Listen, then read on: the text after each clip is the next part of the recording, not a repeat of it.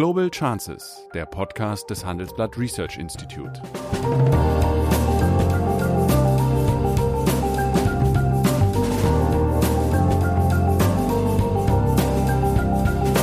Der ehemalige Außenminister analysiert zusammen mit Professor Bert Rürup die geopolitische Lage, exklusiv für den Chefökonom, den Newsletter von Professor Rürup.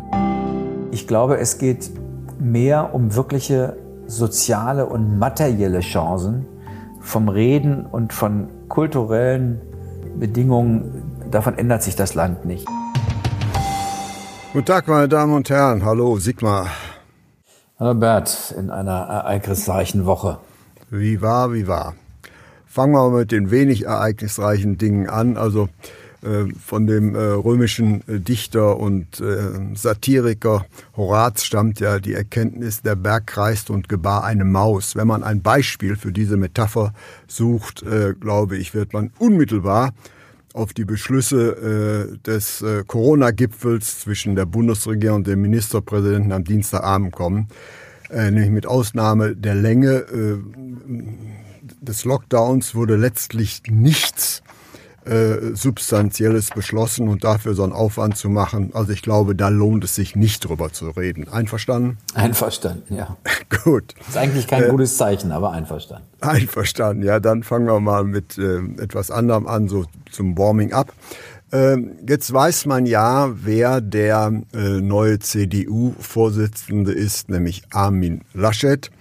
Äh, was erwartest du von ähm, Laschet? Ja, zunächst einmal innenpolitisch und gegebenenfalls außenpolitisch und die Vorfrage, wer wird denn nun der Kanzlerkandidat der Union? Na, ich würde sagen, mit hoher Wahrscheinlichkeit Armin Laschet, wenn man Ministerpräsident von Nordrhein-Westfalen ist, 18 Millionen Einwohner, das größte Bundesland, dann wird man nicht CDU-Vorsitzender, ohne auch aufs Kanzleramt zu schauen. Der müsste ja quasi mit dem Klammerbeutel gebudert sein. Hatte äh, Frau Merkel aber auch mal versucht und ist gescheitert, nicht? Frau Merkel hatte, war nie Ministerpräsidentin, hatte nie ein Amt vorher. Äh, die war äh, in der Bundestagsfraktion. Wenn man ein solches Staatsamt hat wie Armin hm. Laschet, das okay. gibt man nicht auf nur für den CDU-Vorsitz. Hm. Ähm, also das, glaube ich, will er. Es ist ja auch ein interessantes Zeichen, dass ähm, irgendwie so die Kandidaten der Mitte zurückkehren. Das gilt ja für Joe Biden in den USA genauso mhm. wie für die CDU. Ich glaube, gefährlich für Armin Laschet können zwei Dinge werden. Erstens werden jetzt die Journalisten sich einen Spaß daraus machen, ihm jeden Tag eine Umfrage zu zeigen, in der Markus Söder oder im Zweifel auch Jens Spahn populärer sind, ähm, um ihn mal auf seine Schussfestigkeit zu testen. Äh, das äh, Zweite ist, es kommen zwei Landtagswahlen.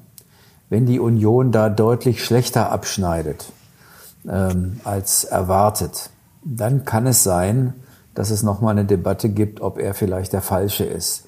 In der SPD wäre das genauso. Die Sozialdemokraten würden sich sofort zerlegen an der Frage.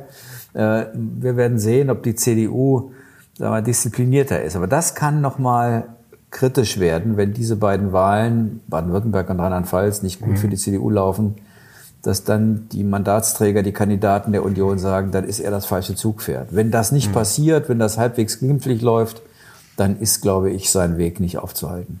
Ja, es haben ja auch nicht die Parteimitglieder gewählt, sondern die Delegierten. Und wenn Delegierte wählen, haben die ja immer auch im Hintergrund, wie wirkt das auf meine mögliche weitere Karriere aus. Nicht? Und ja, deswegen ist das schon ein wichtiger Punkt. Von wem ja. erwartet man sich, das ist die entscheidende Frage, das, die das größere Zugkraft. Nein, ja. die größere Zugkraft, damit ja, ja. man selbst Abgeordneter bleibt zum Beispiel. Ja, ja. Okay. Also da sind wir uns dann einig. Ähm, worüber wir auf jeden Fall sprechen sollten, ist äh, die Folgen oder sind die Folgen der Vereidigung von Joe Biden, der ja am Mittwochabend unserer Zeit ohne Anwesenheit seines Vorgängers äh, als 46. Präsident der USA vereidigt wurde und äh, kurz danach bereits äh, 17 Dekrete und Vorschriften erlassen hat, äh, die Entscheidung seines Amtsvorgängers, der bei seiner Einführung nicht dabei war, zurückgenommen hat.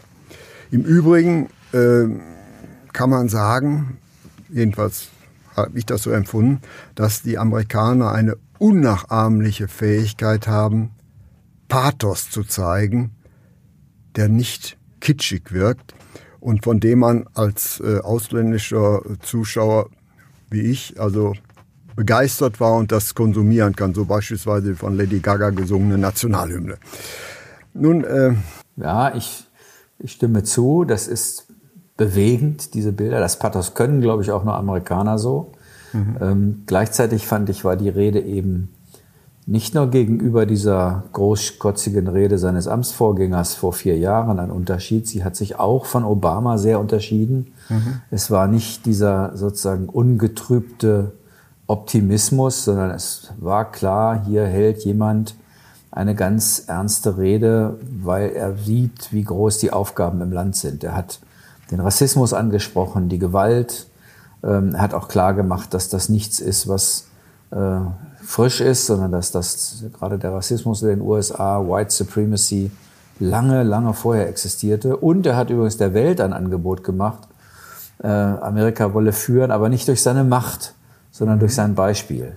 Ähm, mhm. das, das war schon beeindruckend. Und ich habe so eine, mit einer kleinen, weil du Lady Gaga ansprichst, es gab so eine kleine Situation, wo ähm, nach beiden eben nicht Lady Gaga oder ähm, irgendein anderer Star der West- und Ostküste äh, auftrat, sondern es kam ein Country-Sänger, einer der, der populärsten der Welt. Flügel zuzählt, ja, im ja. Übrigen. Ja, das war eindrucksvoll. Aus Oklahoma City mit dem Stetson auf, Jeans ja. äh, und äh, singt dort.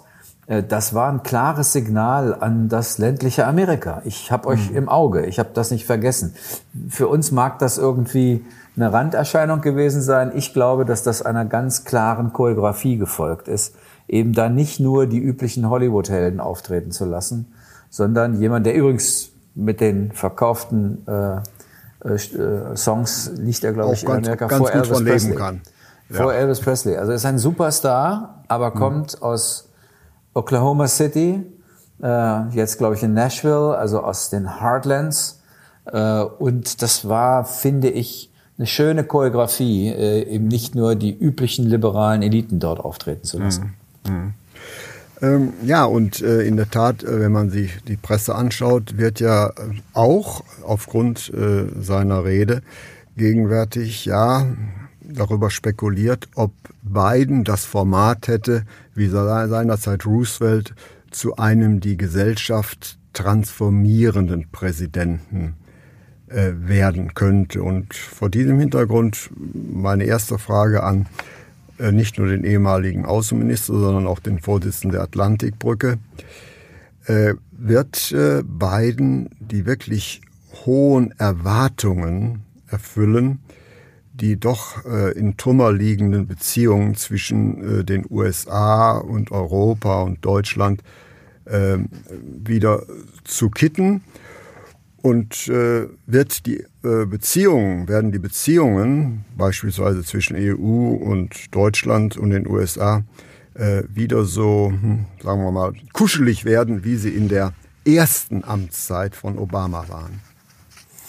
Na, Obama ist ja, wenn man es ehrlich sagt, äh, ist ja die erste Amtszeit und auch große Teile der zweiten Amtszeit für Europa eher eine Enttäuschung gewesen. Aber das äh, Beziehung war. Ja, aber er hat sich für Deutschland und Europa nicht besonders interessiert. Er ist der amerikanische Präsident, der zum ersten Mal gesagt hat, Amerika sei eine pazifische Nation. Ja, keine transatlantische. To Asia war aber später etwas egal. Ja, er ja. ist jedenfalls an uns ja. nicht sehr interessiert gewesen. Das hat mhm. erst begonnen äh, in der zweiten Hälfte der zweiten Amtszeit. Da ist das ganz anders geworden.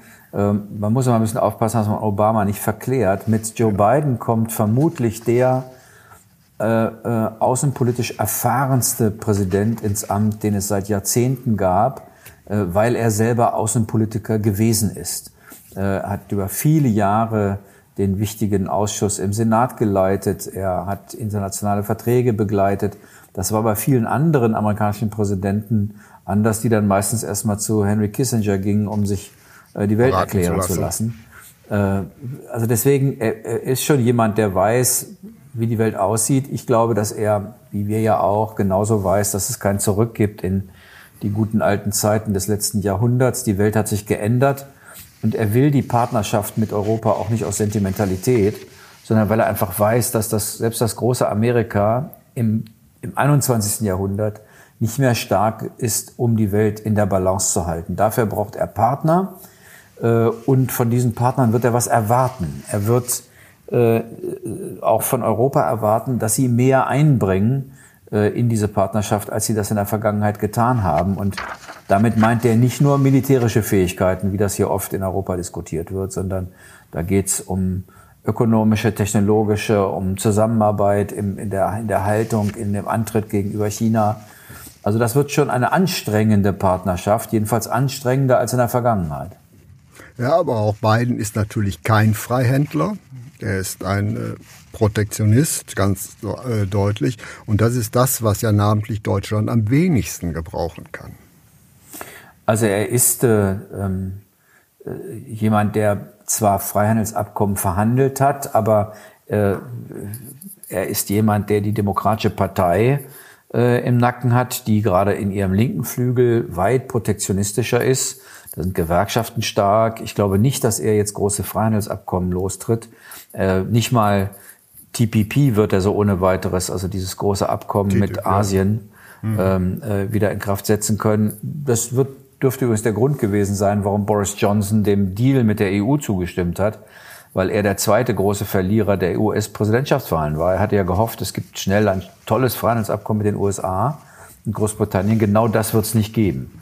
Äh, mhm. Also die Konflikte, die Handelskonflikte werden durch Biden gewiss nicht mit dieser Welle von Sanktionen und Zöllen fortgesetzt. Aber zu glauben, jetzt wird sozusagen der Freihandel einen Schub bekommen, da habe ich große Zweifel. Das wird er innenpolitisch gar nicht durchgesetzt bekommen. Ja, und das gilt natürlich auch gegen China. Ja, mit, mit, es gibt eine, das sehen wir Europäer anders. Wir, für uns ist China natürlich auch ein politischer Opponent, ein, eine Diktatur. Gleichzeitig ist China für uns ökonomischer Partner so eine Art Frenemy für, für Europa. Mhm.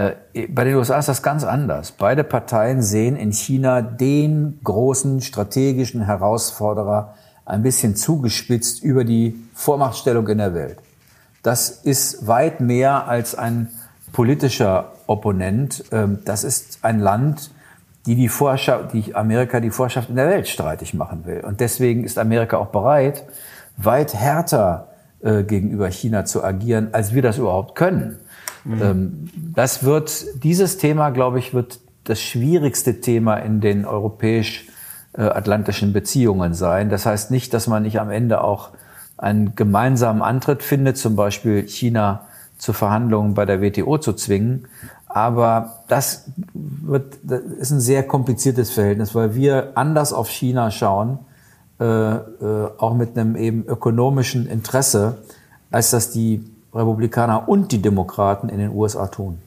Ja, das deutsche Geschäftsmodell basiert auf Freihandel, das US-amerikanische nicht. Nämlich der Offenheitsgrad der USA ist ja vergleichsweise sehr, sehr gering, während er für Deutschland sehr, sehr groß ist. Und äh, dieses äh, wird, muss meines Erachtens zu Konflikten führen, äh, nämlich äh, Deutschland muss mit China kooperieren, sowohl als Absatzmarkt als auch, als Zulieferer. Insofern ähm, ist meines Erachtens eine gewisse Konfliktlinie vorbereitet, die, äh, äh, sagen wir mal, in der Sache bestehen bleibt, aber vielleicht nicht so hart angesprochen wird ja, ich, vielleicht wird sie ja auch hart angesprochen, aber wir können diesem Kurs von Decoupling mhm. äh, nicht folgen. Ich bin auch gar nicht so sicher, ob, das wird man jetzt sehen in den Gesprächen, ob diese harte Entkopplungsstrategie äh, wirklich das Einzige ist, was den USA zu China einfällt. Denn auch die Vereinigten Staaten werden ja wissen, dass man ein 1,4 Milliarden Volk nicht unter Hausarrest stellen kann. Also mal schauen. Aber du hast recht, große Differenz und zwar in der, in der ganz eigenen ökonomischen Interessenlage. Äh, und ähm, das wird nicht einfach werden zwischen mhm. Europa und, China, äh, und, und, und äh, den USA. Jetzt bitte ich dich mal zu spekulieren. Welcher europäische Regierungschef wird zuerst äh, die Chance der Audienz bei Biden bekommen und in welches Land wird Biden, wenn er seine Auslandstournee macht, als erstes Land aufsuchen? Das ist schwer zu sagen. Also die, die der, nur, nur Mut. es gibt eine spezielle Beziehung zwischen Frankreich und den Vereinigten Staaten von Amerika. Die ist auch nicht immer ungetrübt gewesen, aber es sind die Franzosen, die der amerikanischen, äh, dem amerikanischen Unabhängigkeitskrieg äh, geholfen haben auf der Seite der Amerikaner gegen die mhm. Briten. Ähm, die Freiheitsstatue ist, äh, ist ein Geschenk, ein Geschenk Frankreichs. Also sind beide Länder sitzen im UN-Sicherheitsrat. Das, beide Länder haben ein Präsidialsystem. Auf der anderen Seite kann es sein, dass insbesondere die besonders gute Beziehung zu Angela Merkel, die beiden ja hat, dazu führt, dass er sie in jedem Fall noch sozusagen, ich hätte jetzt fast gesagt, im Vollbesitz ihrer Kräfte, also dann meine ich jetzt im, im Amt besuchen will. Ähm, das wird man sehen. Äh, Trump hat mit so vielen engen Partnern Amerikas Unruhe gestiftet, dass äh, der Präsident Biden eine große Auswahl hat von Ländern, äh, die er besuchen kann, um wieder einigermaßen vernünftige Verhältnisse herbeizuführen. Das gibt die Nachbarländer, Kanada und Mexiko, da ging der Streit mit Trump los. Also man wird sehen. Mhm. Und äh, interessant ist, dass du Großbritannien nicht in den Mund nimmst. Nein, obwohl er eine Beziehung natürlich, er ist ja äh, der, erst der zweite äh, ähm, amerikanische Präsident, der Katholik ist. Er hat Beziehungen zu Irland, hat übrigens gegenüber Johnson äh, auch jetzt schon in dieser Phase des Übergangs klar gemacht, dass er es nicht akzeptieren würde, dass das Good Friday Abkommen zwischen Nordirland äh, und, und also den nordirischen Bürgerkriegsparteien gefährdet wird. Er hat ein besonderes Interesse daran. Das ist ja einer der kritischen Punkte ähm, im, im Brexit-Deal. Ähm, das, wenn, dann fährt er auch aus solchen Gründen dorthin. Ähm, aber also wäre ich an seiner Stelle in der Lage, in der Europa ist, ich würde vermutlich zuerst Europa und dann Großbritannien besuchen. Mhm. Aber das würde die, die Briten natürlich sehr erschrecken. Ja, Trump hat ja mal erwogen, äh, aus der NATO äh, auszutreten. Ähm, ein äh, anderer deutscher Politiker hat etwas Ähnliches auf der anderen Seite, Seite erwogen. Wie wird äh, sich äh, Biden äh, positionieren zu diesem Bündnissystems und zu der Tatsache, dass Deutschland immer noch nicht seine zugesagten Mittel einspeist? Die gleiche Position innehaben, wie sie schon Obama und seine Vorgänger hatten, dass zwei große Volkswirtschaften, äh, gleich große Volkswirtschaften, nämlich die europäische und die amerikanische, ähm, es nicht erklärbar ist den Amerikanern, warum sie 70 Prozent der Verteidigungslasten Europas tragen sollen. Und dafür gibt's ja auch keinen Grund. Das war lange Zeit der Grund nach 1945, dass die Amerikaner gar nicht wollten, dass Europa die Fähigkeiten besitzt, sich militärisch alleine zu verteidigen, weil die Amerikaner nach zwei Weltkriegen nicht sicher waren, was wir Europäer denn so anstellen, wenn wir die Möglichkeiten haben, insbesondere die Deutschen. Das ist lange vorbei. Äh, und jetzt äh, gibt es die Forderung, einfach äh, eigene Verantwortung zu übernehmen. Der Politiker, von dem du sagst, er würde die NATO auflösen, Gerd Schröder in seinem neuen Buch, ist ja selber nicht so richtig klar. Ich zitiere mal, was er schreibt. Die NATO als politisches Bündnis aufzulösen und damit ihren weltanscheinlichen Ballast über Bord zu werfen, heißt ja nicht, ihre gewachsenen militärischen, technischen oder auch logistischen Strukturen zu zerschlagen. Na, das ist so ein bisschen äh, äh, nicht so halb schwanger. Äh, ich kann mir das Modell nicht vorstellen. Da gibt es dann irgendwie so einen losen Militärverbund, der wird ab und zu mal angerufen, ohne politische Anbindung. Also so richtig durchdacht ist diese Idee von Schröder nicht. Was aber stimmt ist, dass auch die Amerikaner von uns fordern werden, von uns Europäern, äh, unsere eigenen Verteidigungsfähigkeiten deutlich auszubauen, weil sie nämlich in unserer unmittelbaren Nachbarschaft im südlichen Mittelmeer, in Nordafrika, mhm. in, im Nahen Osten, dort werden sie sich zurückziehen, nicht so schnell wie manche glauben, aber à la long und damit wird ihre Präsenz in Europa abnehmen. Und dann ist die Frage, wollen wir diese Regionen den autoritären Mächten Russland, China, Iran, Türkei überlassen? Oder gibt es ein Eigeninteresse Europas an der Stabilisierung, die manchmal auch bedeutet, dass man mit Militär da sein muss? Mhm. Und das, da hat Schröder recht. Das ist auch Macrons Auffassung. Das Problem ist, wir reden alle so schön darüber in Europa, Aber um mal zu zeigen, wie schlapp wir in Wahrheit sind, wir sind in den letzten viereinhalb Jahren nicht in der Lage gewesen, in Deutschland ein Freihandelsabkommen mit Kanada im Deutschen Bundestag zu ratifizieren. Also äh, das, das Einfachste, was es gibt, nämlich ein Abkommen zu unterschreiben mit einem Land, das europäischer ist als mancher europäischer Mitgliedstaat. Nicht mal das kriegen wir hin, weil irgendwie äh, bei SPD, Grünen und Linken immer noch irgendwer ist, der noch mit irgendwas unzufrieden ist. Äh, also wer, wer das nicht schafft, mhm. wer solche kleinen Aufgaben nicht bewältigt, na, wer will denn das Große dann in Angriff nehmen? Also du hast, ich wollte eigentlich nicht drüber diskutieren, aber du hast ein Fass aufgekocht. Da muss ich natürlich die Frage stellen, die NATO ist ja ein Kind des Kalten Krieges. Und äh, sie war natürlich gerichtet gegen die Sowjetunion. Die Sowjetunion gibt es nicht mehr, es ist Russland an äh, die Stelle getreten und intern ist die äh, NATO ja alles alle ein, ein homogener Block. Das heißt, wir haben dort Griechenland und Türkei drin, und ob die als Bündnispartner gegen einen gemeinsamen Gegner antreten würden, habe ich so meine tiefen Zweifel vor dem Hintergrund, was in den letzten halben Jahr im Mittelmeer passiert ist. Also erstens, es gibt ein einziges Mal, dass äh, die NATO wirklich als NATO mit Artikel 5 losgezogen ist. Und das war übrigens unter der Kanzlerschaft von Gerhard Schröder. Gerhard Schröder. Der, der, Einsatz in Afghanistan.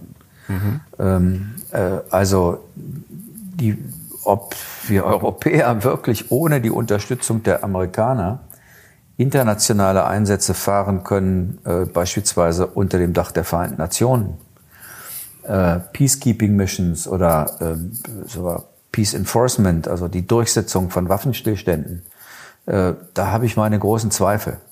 Das schönste Beispiel oder schlimmste war ja Afghanistan. Als Trump erklärte, er wolle seine Truppen abziehen, haben ja nicht etwa die Europäer gesagt, na gut, dann bleiben wir halt da und sorgen dafür, dass der Friedensprozess weitergeht, sondern die waren up in arms äh, aus Angst davor, was dann passiert äh, und haben gesagt, also ohne die Amerikaner können wir da nicht bleiben. Das zeigt, die Kooperation ist nach wie vor erforderlich. Ich finde das auch gar nicht schlimm. Jedenfalls dann nicht, wenn die NATO stärker als sie das bisher ist einen eigenen europäischen Teil hat und dann auch auf Augenhöhe miteinander dort geredet wird. Zum Beispiel übrigens auch über neue Abrüstungsinitiativen. Äh, das eigentliche Problem der Konzentration auf die NATO ist, dass der Westen damit eigentlich klein geredet wird. Der Westen besteht ja weder nur aus Verteidigungsbündnissen, noch ist er ein Produkt des Kalten Krieges. Das ist auch der große Irrtum in Schröders Buch. Äh, da gibt es eine, einen Satz, der der Westen hatte seine Zeit. Sie war gut, politisch erfolgreich, aber sie ist vorbei. Äh, für mich war der Westen immer was ganz anderes, nämlich das, was Heinrich August Winkler darunter versteht, der Historiker, der sagt, das ist ein normatives Projekt. Das ist eine Beschreibung einer Gesellschaft, in der Freiheit, Menschenrechte, Demokratie, Rechtsstaatlichkeit vorherrschen. Das ist in Frankreich mit der französischen, Aufklär mit der französischen Revolution äh, und in den USA mit der dortigen Verfassung entstanden. Deswegen ordnet man das dem Westen zu. Ist aber eine universelle Idee, eine normative Idee. Und natürlich ist auch im Laufe der Geschichte dagegen immer wieder widersprochen worden. Die, die Väter der amerikanischen Verfassung, die von der Gleichheit aller Menschen schreiben, waren selbst Sklavenhalter. Und äh, der Westen ist kein sozusagen lineares Projekt. Aber die Vorstellung, er wäre, er wäre eigentlich überflüssig, weil der Kalte Krieg doch mit Russland vorbei war, sei, das halte ich für eine große Fehlinterpretation. Im Gegensatz dazu glaube ich, Europa und die USA müssen doch ein Interesse daran haben, dass so ein Gürtel freiheitlicher, ziviler, friedlicher Staaten weiter existiert die diesem, dieser normativen Idee von Demokratie und individuellen Freiheiten zum Durchbruch verhelfen und sie gegen die autoritären Tendenzen in der Welt verteidigen.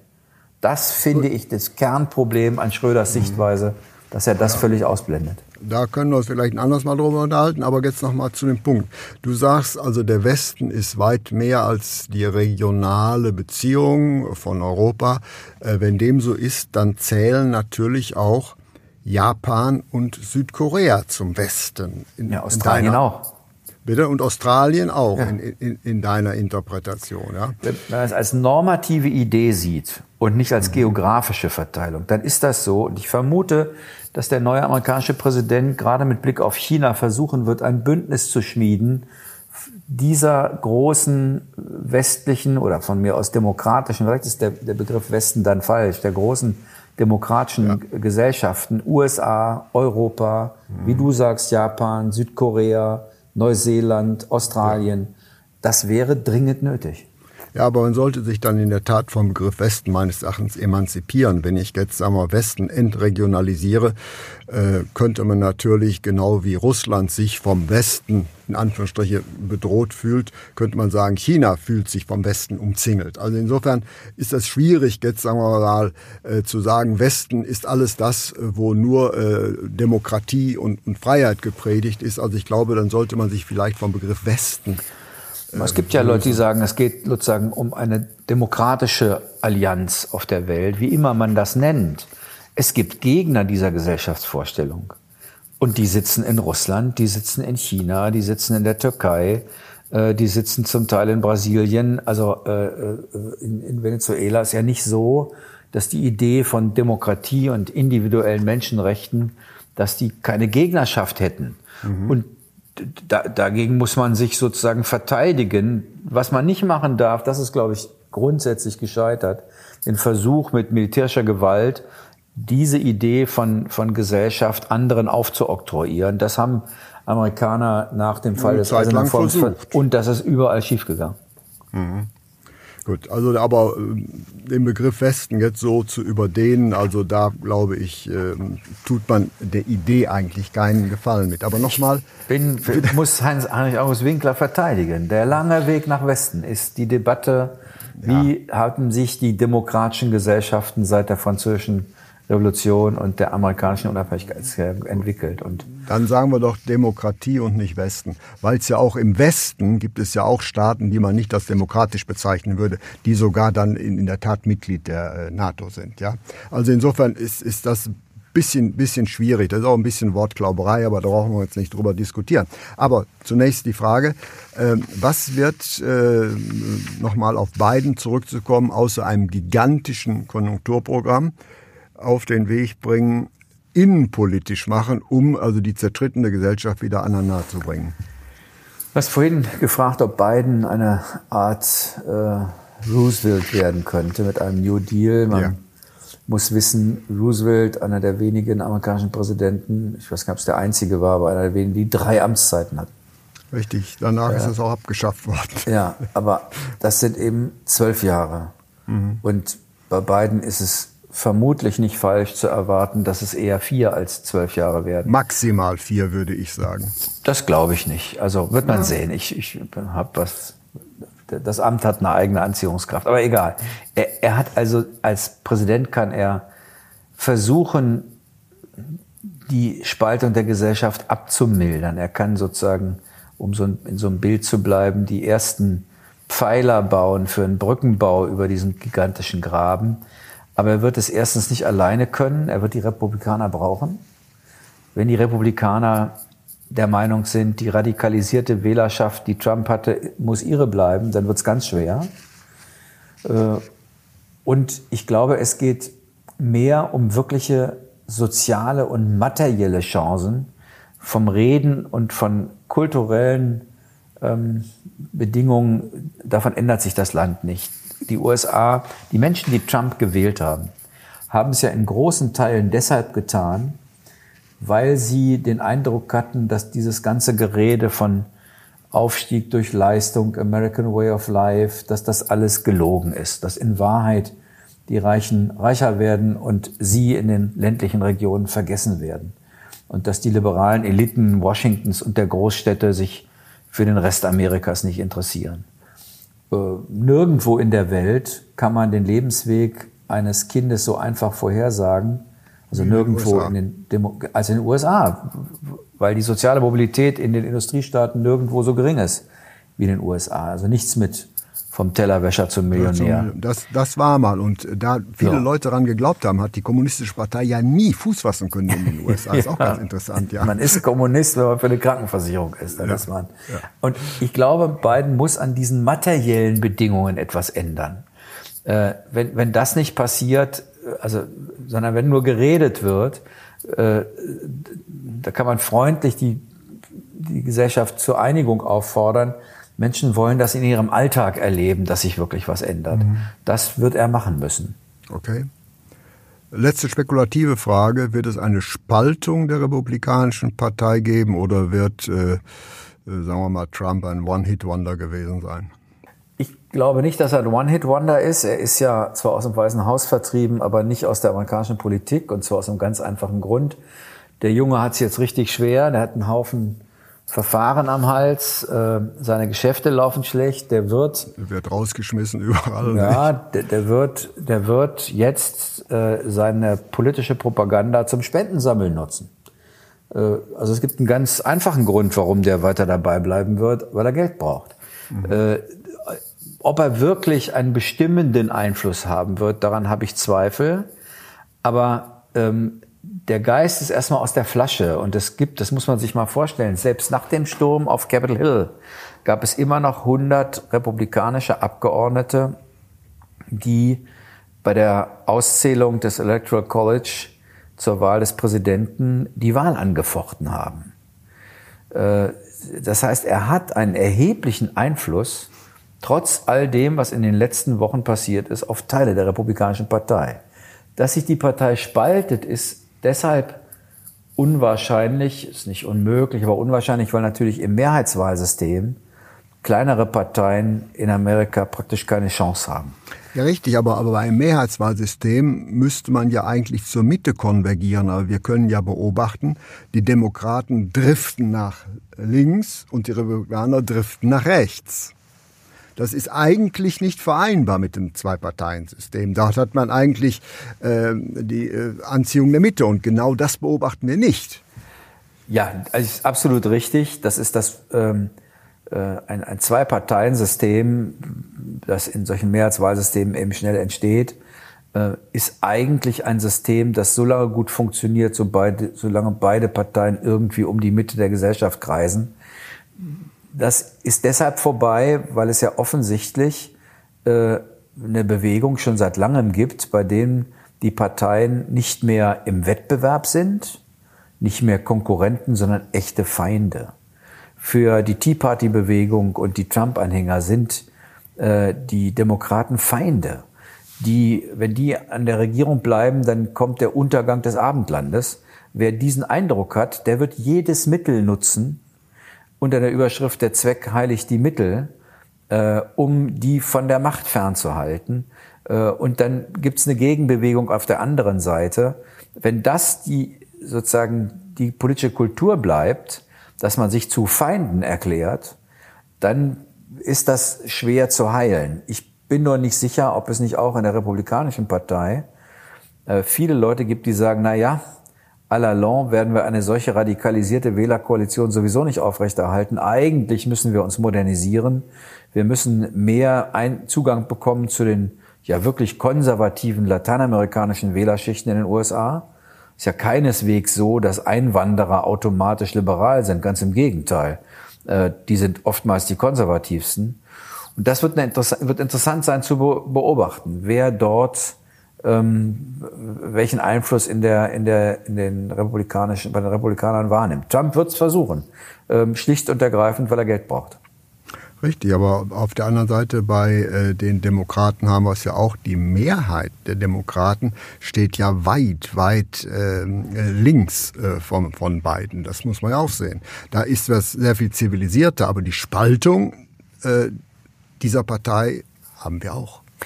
Ja, die Funktionäre, ne, das kennen wir ja in Deutschland bei der Sozialdemokratie auch, äh, unterschätzen den Konservativismus ihrer Wählerschaft und wundern sich manchmal bei Wahlergebnissen dann. Äh, äh, dort ist es so, dass... Auch Bernie Sanders hat ganz gut gepunktet. Ja, aber die, das Wahlergebnis in den USA ja. war doch kein Wahlergebnis, äh, wo, jemand, wo ein linker Präsident gewählt wurde. Die Demokraten haben im Repräsentantenhaus Stimmen verloren. Sie haben äh, Georgia im Senat gewonnen wegen der Auseinandersetzung um Trump. Äh, und es ist jemand gewählt worden, der äh, sozusagen typischer Repräsentant der amerikanischen Mitte ist. Und mit Kamala Harris ist eine Generalstaatsanwältin gewählt worden, die Joe Biden geholt hat, weil sie eine harte Law-and-Order-Frau ist. Ist keine Linke. Mhm. Also das Ergebnis der US-Präsidentschaftswahlen als Linksruck in Amerika zu bezeichnen, Nein, das, ist ein großes Missverständnis. Und deswegen wird es Konflikte geben. Äh, Weil die Nachwuchskräfte, die so hinter Biden kommen, die sind sehr weit links, Biden, auch sogar in europäischen Dimensionen. Ja, und, und, und Biden muss versuchen, wenn er das mit der Versöhnung ernst meint, Teile, und wenn es auch nur wenige sind, der Republikaner im Senat zu sich rüberzuholen. Er hat ja, weil er selbst so lange Senator war, er kennt die Leute, äh, das wird er versuchen und dann gerät er automatisch unter Druck in der Demokratischen Partei vom linken Flügel. Und deswegen sind seine Bewegungsräume sind nicht so unglaublich groß. Mhm. Tja, also eine neue Welt unter Joe Biden wird es nicht geben, aber vielleicht wird die alte Welt etwas zivilisierter. Ja, Vielen herzlichen Dank für heute. Alles Gute. Dankeschön. Das war Global Chances mit Sigmar Gabriel, der Podcast des Handelsblatt Research Institute.